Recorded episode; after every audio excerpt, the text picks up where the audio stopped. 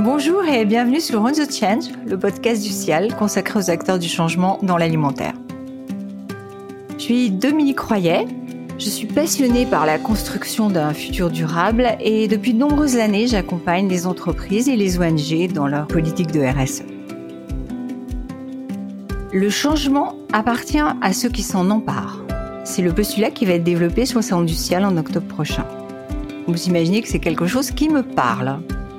Pour chaque épisode, à partir d'une question liée au changement dans les domaines de l'alimentaire, je vais confronter pour vous la vision d'un entrepreneur qui développe une initiative émergente avec la prospective qui est proposée par une entreprise leader sur son marché. Allez, on y va? Aujourd'hui, nous nous intéresserons à l'accès à une nourriture de qualité pour tous. Durant la crise du Covid, on a bien vu que l'alimentation était au cœur des préoccupations des Français. D'une part, ils ont augmenté leur budget alimentation de 29%. Pendant les deux premières semaines de la crise, les ventes de produits bio ont augmenté de 45%. Clairement, les dépenses se sont réorientées vers une alimentation de qualité. Mais ces chiffres, ils doivent pas cacher une autre réalité, qui est une partie de la population précaire qui a vu son pouvoir d'achat chuter, qui a eu du mal à se nourrir. Au Resto du Cœur, les flux ont été multipliés par 5, avec de nouveaux types de bénéficiaires qui n'avaient pas été observés jusqu'à présent, notamment des étudiants qui n'avaient plus le resto U, des familles qui n'avaient plus la cantine. Et au niveau mondial, on se rend compte que les famines menacent aujourd'hui, notamment en Afrique. Plus que jamais, l'objectif numéro 2 du développement durable, qui vise à réduire à zéro les famines d'ici 2030, reste à l'ordre du jour. Pour partager sur ces sujets, il m'a paru intéressant d'inviter tout d'abord Thomas Jonas, Thomas Jonas est un Français exilé en Californie qui est fondateur de Nature's Find. Il a trouvé dans le parc de Yellowstone une bactérie ultra résistante qu'il arrive à transformer en protéines. Et il imagine, grâce à cette alternative alimentaire, pouvoir nourrir 10 milliards d'humains, ce que nous devrions être en 2050. Bonjour Thomas. J'avoue, quand on m'a parlé d'une usine de bactéries qui pouvait remplacer 6000 euh, hectares de surface cultivée nécessaire à la fabrication de hamburgers, euh, j'avais qu'une envie et une hâte, c'était pouvoir vous parler et vous rencontrer au travers de ce podcast. Je suis ravie que vous ayez accepté euh, cette interview et j'aimerais en quelques mots que vous nous en disiez un peu plus sur votre entreprise, donc Nature's Find, et votre découverte à Yellowstone.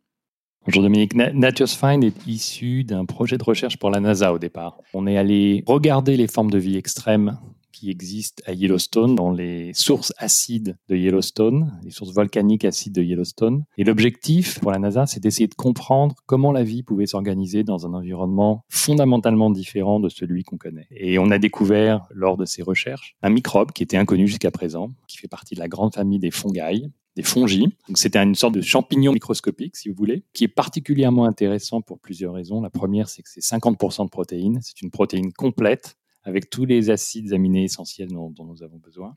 C'est aussi un extraordinaire survivant, cet organisme. C'est-à-dire qu'il s'est adapté, il s'est adapté à des conditions qui étaient très très difficiles. Et il a développé une capacité, une efficacité à utiliser les rares ressources disponibles dans cet environnement qui est extrêmement impressionnante. Et c'est particulièrement pertinent pour nous aujourd'hui humains sur une planète où finalement dans les prochaines décennies, le vrai challenge, c'est d'arriver à faire plus avec moins. Et on a ici un organisme qui a vraiment appris euh, au fur et à mesure de, l'évolution à faire plus avec les peu de ressources qu'il avait. Et le troisième point qui est particulièrement intéressant, c'est que c'est un organisme filamenteux, qui est naturellement filamenteux. Et donc, il a une structure en filament qui ressemble à celle des filaments musculaires. Alors, c'est pas exactement la même chose, mais néanmoins, en termes de structure, il y a des similitudes assez étonnantes. Et on est donc capable, grâce à ce nouveau système de fermentation que nous avons développé, de faire des produits qui sont à la fois des produits de type viande, mais aussi des produits de type euh, laitier. Et du coup, je, je crois comprendre que fin 2020, euh, votre usine sera euh, capable de fournir à la fois des produits euh, qui ressemblent à de la viande et des laitages, c'est ça? Nous avions prévu de lancer à la fin de cette année un certain nombre de produits. Du fait du Covid, ça va être un petit peu repoussé juste de quelques mois euh, sur 2021, mais absolument, on sera sur les, sur les étagères des supermarchés américains dans pas très très longtemps. Comme vous le dites, donc la crise du Covid, elle a probablement ralenti un peu euh, votre développement.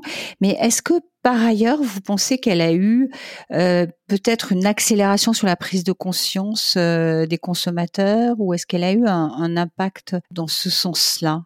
Je voudrais pas avoir l'air d'un profiteur de guerre, mais euh, je crois qu'elle représente une extraordinaire opportunité. Je pense qu'on est arrivé à un moment, et, on le voit aux États-Unis, on le voit en Europe, on le voit, je crois, partout dans le monde. On arrive à un moment où les gens se disent qu'il y a un certain nombre de choses qui existaient auparavant qui vont pas pouvoir durer. Il va falloir un certain nombre de changements fondamentaux si on veut continuer à avoir une vie agréable dans les, dans les décennies à venir. Et je crois qu'on est vraiment à un moment pivot où on l'a vu aux États-Unis, on l'a vu en Europe, on l'a vu en Asie. Une des conséquences du Covid, ça a été l'explosion des protéines alternatives. Et ça, je crois que c'est quelque chose de fondamental qui va rester et on le verra dans les mois et dans les années à venir, j'en suis absolument convaincu. Et ce qu'on voit en plus, c'est que ce mouvement, il est particulièrement important auprès des consommateurs les plus jeunes. C'est d'ailleurs le mouvement qui a lieu enfin, en ce moment depuis quelques années déjà sur euh, les, euh, les, les, laits végétaux, enfin, sur tous les, euh, les laitages végétaux, où il y a une vraie transformation entre le lait qu'on buvait de vache et tous les produits végétaux qu'on peut trouver aujourd'hui. C'est quand même quelque chose, une tendance de fond, ça. C'est une tendance de fond. Alors, il faut avoir en tête qu'aux États-Unis, aujourd'hui, les laits d'amande ou les laits de soja, ça représente entre 15 et 20% du marché du lait. Euh, ce qui est absolument phénoménal. Si on s'était hmm. dit ça, si on avait cette conversation il y a, une dizaine d'années, hmm. on n'y aurait pas cru. Il y a même cinq ans. Hein. Et même cinq ans.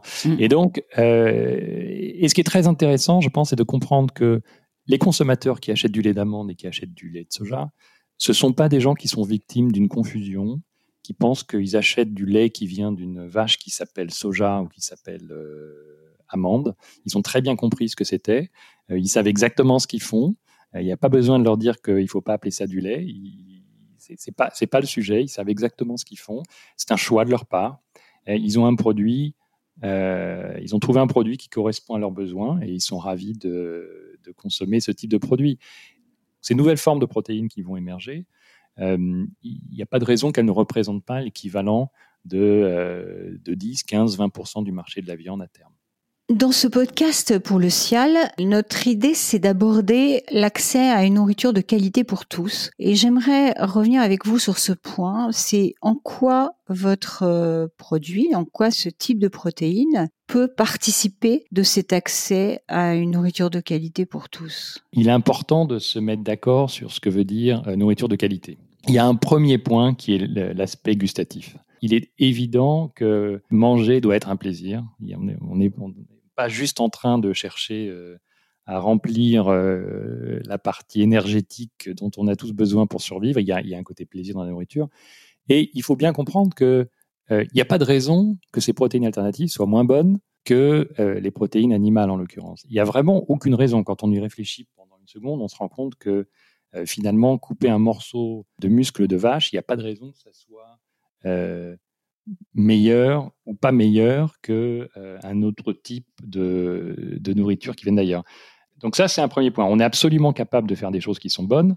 Les produits issus de la fermentation sont des produits qui sont bons. Et nos auditeurs sont essentiellement français. Qu'est-ce que la cuisine française? Qu'est-ce que la gastronomie française sans la fermentation, sans les microbes? Parce que sans microbes, il n'y a pas de vin.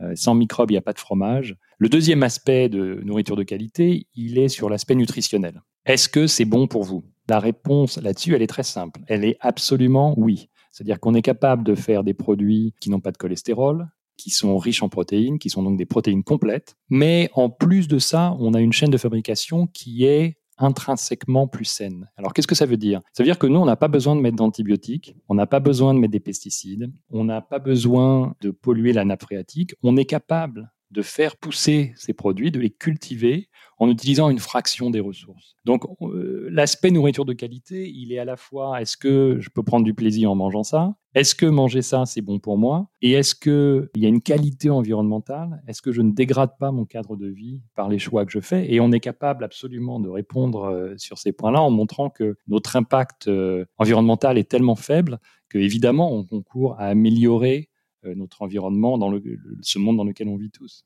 Est-ce que euh, votre produit, ben, je ne sais pas, est-ce qu'il est moins cher qu'une protéine euh, normale? Est-ce qu'il permet aujourd'hui de, de, pouvoir remplir les objectifs de développement durable et pouvoir donner accès à une nourriture pour tous? Alors, dans l'aspect accès, quand, quand, on parle d'accès à, à, de la nourriture, il y a plusieurs choses à prendre en compte. Il y a d'abord, est-ce qu'on peut se la payer?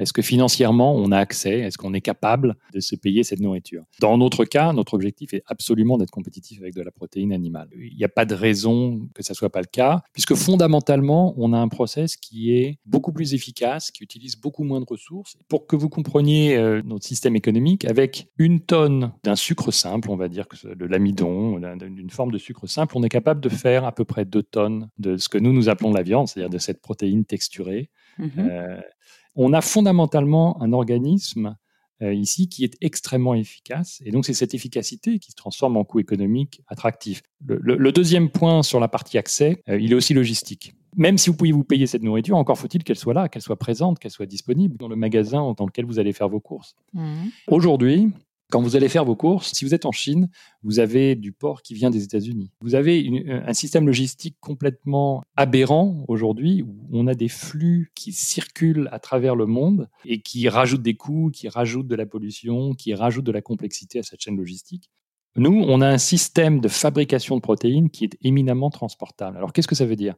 Ça veut dire qu'aujourd'hui, on a cette usine pilote à Chicago et que demain, notre objectif, c'est d'avoir une usine à Paris, mais aussi une usine à Shanghai, aussi une usine à Pékin. On est capable, dans cet environnement urbain, de fabriquer cette protéine. Et il n'y a pas d'impact sur l'environnement autour de notre usine. C'est d'ailleurs pour ça qu'on fait ça dans la ville de Chicago. On est dans Chicago euh, intramuros, on est vraiment dans la ville. Et donc ça, c'est absolument primordial pour nous. C'est là où les vrais, euh, les vrais leviers vont pouvoir être activés pour avoir un impact à terme sur cette planète.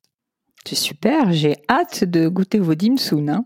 Je vous remercie Thomas, c'était vraiment euh, très intéressant. J'étais ravie d'avoir cet échange avec vous et bah, comme je vous le dis, j'attends avec impatience de goûter maintenant. Donc j'espère à bientôt. À très bientôt Dominique et euh, à très bientôt avec des produits qu'on vous fera goûter absolument. Bien après cette plongée dans le futur de notre nourriture, je vous propose de retrouver un acteur plus traditionnel, un acteur clé de la restauration collective, Sodexo. Avec Carole Galissan, qui est directrice nutrition chez Sodexo, nous allons parler du quotidien de 3 millions d'enfants, puisque c'est le nombre d'enfants que touche la cantine chaque jour.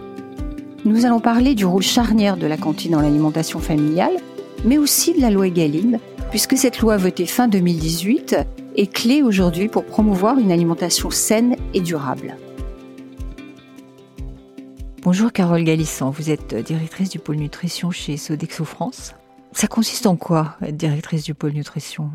Euh, bah, directrice d'un pôle nutrition, c'est euh, d'abord porter la politique nutritionnelle euh, d'un groupe comme celui de Sodexo. En fait, pour faire simple, c'est trouver les bons produits, les bonnes recettes et les bons menus pour l'ensemble des convives que l'on délivre tous les jours. Donc ça va de la crèche en passant par l'enfant de maternelle, primaire, les collégiens, les lycéens, le monde de l'adulte, le monde de la personne âgée, le monde de la santé, du handicap, le monde même des prisons donc c'est très très large.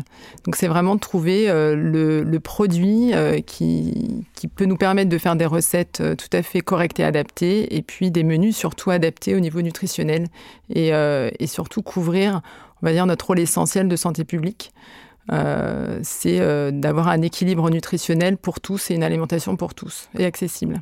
Vous savez que dans ce podcast, on s'intéresse plus particulièrement au sujet de l'accès à une nourriture de qualité pour tous. On a vu pendant la, crise du Covid à quel point finalement euh, le rôle de la cantine était euh, important dans notre société et euh, comment pour certains enfants, c'était d'ailleurs les seuls repas équilibrés, riches qu'ils pouvaient avoir dans des familles déshéritées.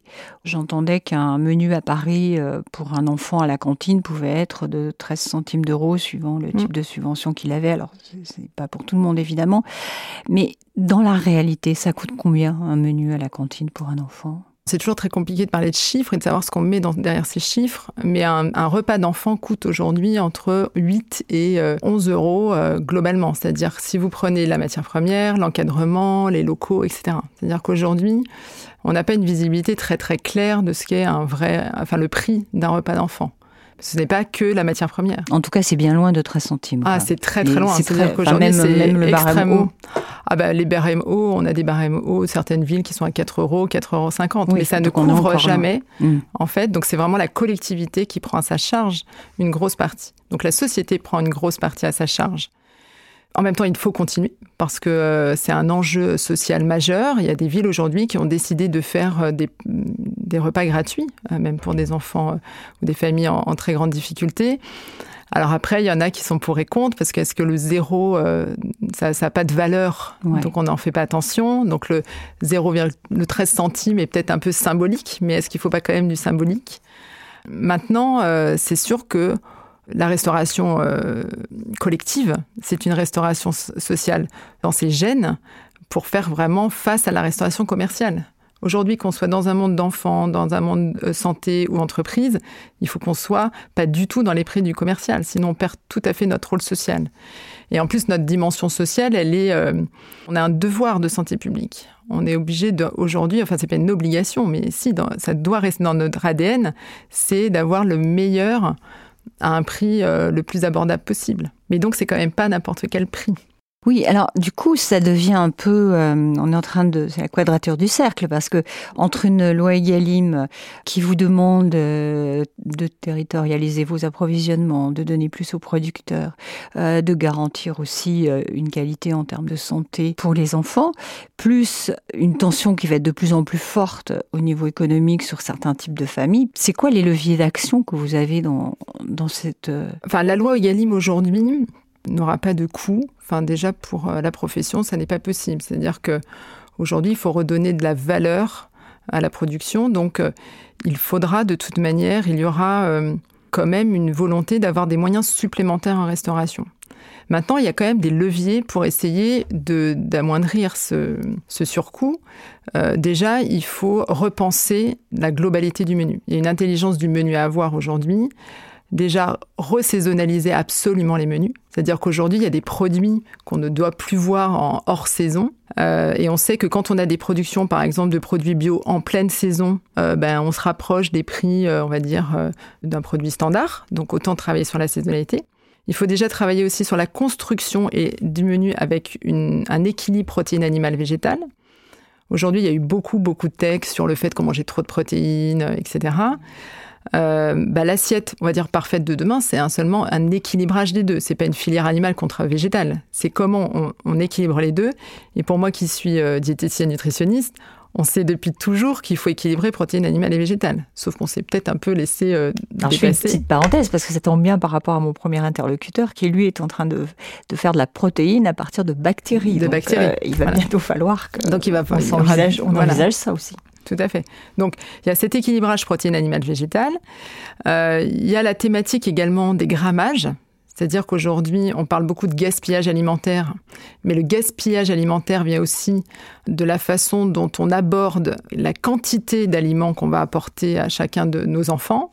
Je vous donne un exemple concret. Aujourd'hui, euh, il y a des menus euh, qu'on appelle en cinq composantes, c'est-à-dire une entrée, un plat, une garniture, un fromage, un dessert. Pour certains enfants maternels, on arrive des fois à 400, 450 grammes d'aliments à lui faire ingérer. Et on sait qu'un enfant ne peut pas ingérer plus de 300 ou 350 grammes d'aliments. À un moment, il est plein. Donc, on a de fait un surplus de grammage qui est un gaspillage en fait qu'on aurait pu analyser si on avait analysé différemment le menu. Donc il faut revenir aussi au grammage. Alors ça ne veut pas dire attention de diminuer euh, sans couvrir les besoins nutritionnels des enfants, mais seulement réfléchir aussi avec eux. Et puis euh, aussi là avec la loi Egalim, on voit qu'on a euh, l'obligation de mettre un, un, plat végétarien par semaine. C'est aussi une possibilité d'amoindrir un peu le coût pour rééquilibrer. Maintenant, ce qui est sûr, c'est que quand vous avez un produit standard, si vous le passez en bio, c'est 120%, si vous le passez euh, en label rouge, c'est 150%. Donc, à un moment, on ne va pas pouvoir écraser ce surcoût complètement, mais en tout cas, il y a des pistes de logique de construction de menus, de nombre de composantes à donner aux enfants, de grammage à donner aux enfants, et puis de la saisonnalité, moi je pense qu'elle est essentielle, et puis surtout de montage des menus pour équilibrer protéines animales et végétales. Mais ça ne suffira pas, c'est évident. Aujourd'hui, ça ne suffira pas, donc il faudra donner plus de moyens à notre restauration, mais pas que dans l'assiette, mais également dans la formation des personnels qui entourent la restauration scolaire. Parce que quand vous avez du personnel formé, vous pouvez accompagner aussi les enfants pendant l'heure du repas, et ça peut les aider à consommer mieux. Donc on évite le gaspillage. Donc c'est un, cercle très vertueux où il faut remettre de la valeur dans la formation. Euh, il faut, euh, pour moi, valoriser ce personnel qui je trouve a été assez bien valorisé pendant cette période compliquée du Covid. Aujourd'hui, on sait qu'en 2050, si on continue à manger comme on consomme aujourd'hui, euh, la planète n'ira pas très bien. Donc je pense que la restauration scolaire a un rôle à jouer dans la transition alimentaire de demain. Et on peut le faire. Et la loi Egalim peut nous y aider, puisqu'il y a un axe majeur qui est le plan pluriannuel de diversification de protéines, qui est demandé à toutes les entreprises et à toute la restauration. Et là, on peut réfléchir à des pistes de progrès, euh, justement, euh, euh, sur toutes les thématiques végétales et sur toutes les thématiques aussi animales, peut-être manger en meilleure qualité, mais en quantité peut-être plus petite. Et puis, j'ai des exemples très concrets de passage, par exemple, d'un poulet standard à un poulet label rouge. Et ben, quand vous mangez du poulet label rouge pour un enfant pour la première fois, s'il ne connaît pas, il a besoin de mâcher. Et ben, on en mange peut-être moins, on a plus de mastication, et donc la satiété vient aussi. Donc il y a vraiment un, vrai sens à augmenter la qualité, à réduire peut-être le grammage, parce que aussi le produit a aussi plus de saveur et euh, est plus intéressant à manger. Pour une entreprise comme, euh, comme Sodexo, si, euh, si je vous pose la question sur c'est quoi votre prospective sur le sujet, c'est, enfin si j'entends bien, c'est faire votre métier quelque part. La raison d'être de Sodexo, euh, c'est améliorer la qualité de vie des collaborateurs et des personnes que nous servons tout en contribuant au développement économique, social et environnemental des territoires et pays où l'entreprise est présente.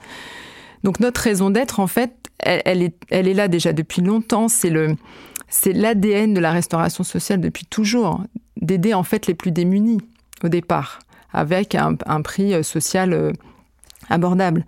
Après, ce que je dis toujours, c'est qu'on est des acteurs de territoire.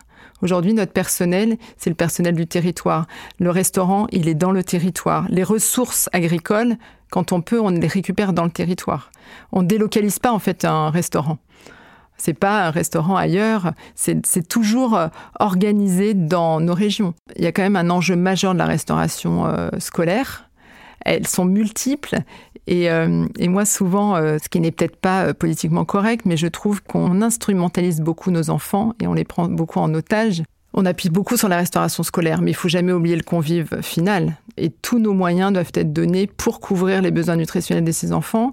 Et pendant le Covid, ce qu'on a vu, par exemple, dans des villes comme Marseille, on a rouvert la, cuisine de Marseille parce qu'il y a 5000 enfants qui avaient des difficultés à manger. Et c'est ça, nous, ce qu'on voit avant tout. Alors bien sûr qu'on doit encore beaucoup s'améliorer. Euh, on doit retravailler sur nos recettes pour être plus adaptés à chacun de nos territoires. Bien sûr, on fait de la restauration euh, collective, donc euh, on ne fait pas du 3 étoiles, mais on doit donner autant de cœur à faire de la restauration scolaire que du 3 étoiles. Après, on a un peu moins de moyens, mais avec peu de moyens, on fait des choses déjà extraordinaires. C'est compliqué ce business model parce que on voit, et vous venez de le dire, euh, qu'un repas, même pour des gens qui sont aisés, euh, il est à 4 euros, il vous coûte 10 euros. Donc tout ça ne tient que sur l'abondement de la collectivité locale, euh, sachant que par ailleurs, ben, les, crédits sont pas extensibles, etc. Et du coup, je ne sais pas comment vous imaginez dans 2050, par exemple, comment est-ce que ça peut fonctionner dans un, dans un monde de plus en plus contraint alors enfin, je sais pas s'il faut être pessimiste, mais en tout cas, si on n'y fait pas attention à cette pépite qui est la restauration euh, scolaire euh, en France, parce qu'on est un des rares pays avec avoir une restauration scolaire de ce niveau, on pourrait la perdre si on n'investit pas dedans et si on ne donne pas de moyens. Je rêve d'une restauration parfaite, mais euh, on demande à la restauration scolaire de porter énormément d'enjeux et il faut en plus travailler sur plusieurs tableaux. C'est-à-dire qu'aujourd'hui, euh, il y a la production même, c'est-à-dire euh, produire des repas, mais il y a tout ce qui est encadrement des enfants, il y a euh, donner du sens aux enfants, à ce qu'ils consomment. Parce que la restauration, c'est pas seulement nourrir un ventre, c'est aussi c'est un, lieu d'éducation. On a un enjeu d'éducation qui est fondamental, qui feront les consommateurs de demain. De leur expliquer euh, justement ben que quand ton yaourt est ouvert, hein, il faut aller jusqu'au bout parce que c'est du gâchis. Euh, donc tout ce qui est gaspillage alimentaire, on est là pour les accompagner. Les écoles, normalement, sont euh, à, au, même, au même stade. C'est-à-dire qu'on a un arrêté, on, doit, on est censé suivre cet arrêté pour justement montrer aux enfants l'exemplarité d'un menu scolaire. Et l'enjeu, il est là. Et en fait, on le voit souvent, je trouve, euh, euh, trop, petit comme enjeu. mais il est, fondamental dans la construction d'un enfant, au même titre qu'on apprend euh, à écrire, à parler. Eh ben on, apprend à manger. Et c'est dans le restaurant scolaire. Sauf que par contre, on ne peut pas le faire seul. Si on ne le rentre pas dans, un programme pédagogique global de de l'éducation, en fait, ça ne fonctionne pas. Et aujourd'hui, quand on parle euh, de restauration, on parle aussi des territoires. On parle aux enfants de euh, ben, comment ça pousse, euh, d'où ça vient, pourquoi je dois manger tel produit dans mon territoire, parce que c'est existant là et pas ailleurs. Et donc, j'ai pas complètement répondu à votre question parce que j'ai pas de, réponse toute faite, mais moi, la seule chose que je, au plus profond, je pense qu'il faut la protéger et il faut faire attention justement de ne pas la détruire à force de lui donner des enjeux et des enjeux, mais sans jamais de moyens. Je ne sais pas si le Covid l'a montré, mais euh, en tout cas, je, je, pense que pour beaucoup de familles, ils sont impatientes que les écoles reprennent, que les cantines reviennent. Oui, je pense que incontestablement, cette crise aura mis euh, en lumière l'importance de la, la, restauration sociale pour les enfants. Je vous remercie, Carole. Bah, je vous en prie. C'était vraiment super intéressant. Donc euh, j'espère à bientôt. Beaucoup. Et euh, bonne journée. Au revoir. Au revoir. Et pour conclure, je vais m'adresser à vous, Adeline Van Covelert. Vous êtes directrice générale de Cial Paris et de Cial India. Et c'est dans le cadre du Cial d'ailleurs que nous réalisons cette série de podcasts pour lancer des débats sur euh, la prospective dans le domaine de l'alimentation. Ce qui serait intéressant pour nous, c'est peut-être que vous nous en disiez un peu plus sur c'est quoi le rôle du Cial justement par rapport à ces sujets de l'alimentation. Bonjour Dominique. Euh, oui, alors en fait, euh, il y a plusieurs raisons d'être en fait au, CIAL, je dirais. Euh, CIAL, c'est d'abord le rendez-vous de la communauté alimentaire mondiale. Ainsi, Paris devient tous les deux ans en octobre la capitale de l'alimentation. Je dirais que CIAL, c'est aussi un formidable accélérateur de, de business pour toutes les marques qui sont présentes et d'autant plus nécessaire aujourd'hui dans cette période post-Covid. Je crois que c'est important de dire que le CIAL est aux côtés de ses clients euh, exposants, visiteurs et de l'ensemble de la communauté alimentaire pour servir de tremplin à la reprise de l'activité économique. CIAL, c'est aussi un acteur de la filière et CIAL a comme ambition de favoriser l'intelligence collective autour de l'innovation. Et puis CIAL, euh, enfin, c'est un réseau de neuf salons euh, à travers le monde. Et du coup, sur ce sujet de l'accès à une alimentation de qualité pour tous, comment est-ce que ça va se traduire concrètement sur le Ciel Paris? Alors nous y travaillons d'arrache-pied. Je dirais que Own the Change, c'est vraiment notre fil conducteur pour à la fois préparer et bâtir l'ensemble de la programmation du CIAL. Vous savez qu'on a lancé une grande consultation sur l'alimentation euh, avec euh, mec.org. Cette consultation est en deux volets. Un premier volet citoyen qui est déjà euh, terminé, et puis un volet que je qualifierais de B2B où nous avons interrogé notre communauté autour d'une seule question qui est comment assurer à une population mondiale en forte croissance une alimentation saine et durable. Nous aurons les résultats fin juin. C'est des résultats qui sont à la fois euh, français mais aussi internationaux. Et nous mettrons en avant sur le CIAL les résultats, bien sûr, de ces deux consultations.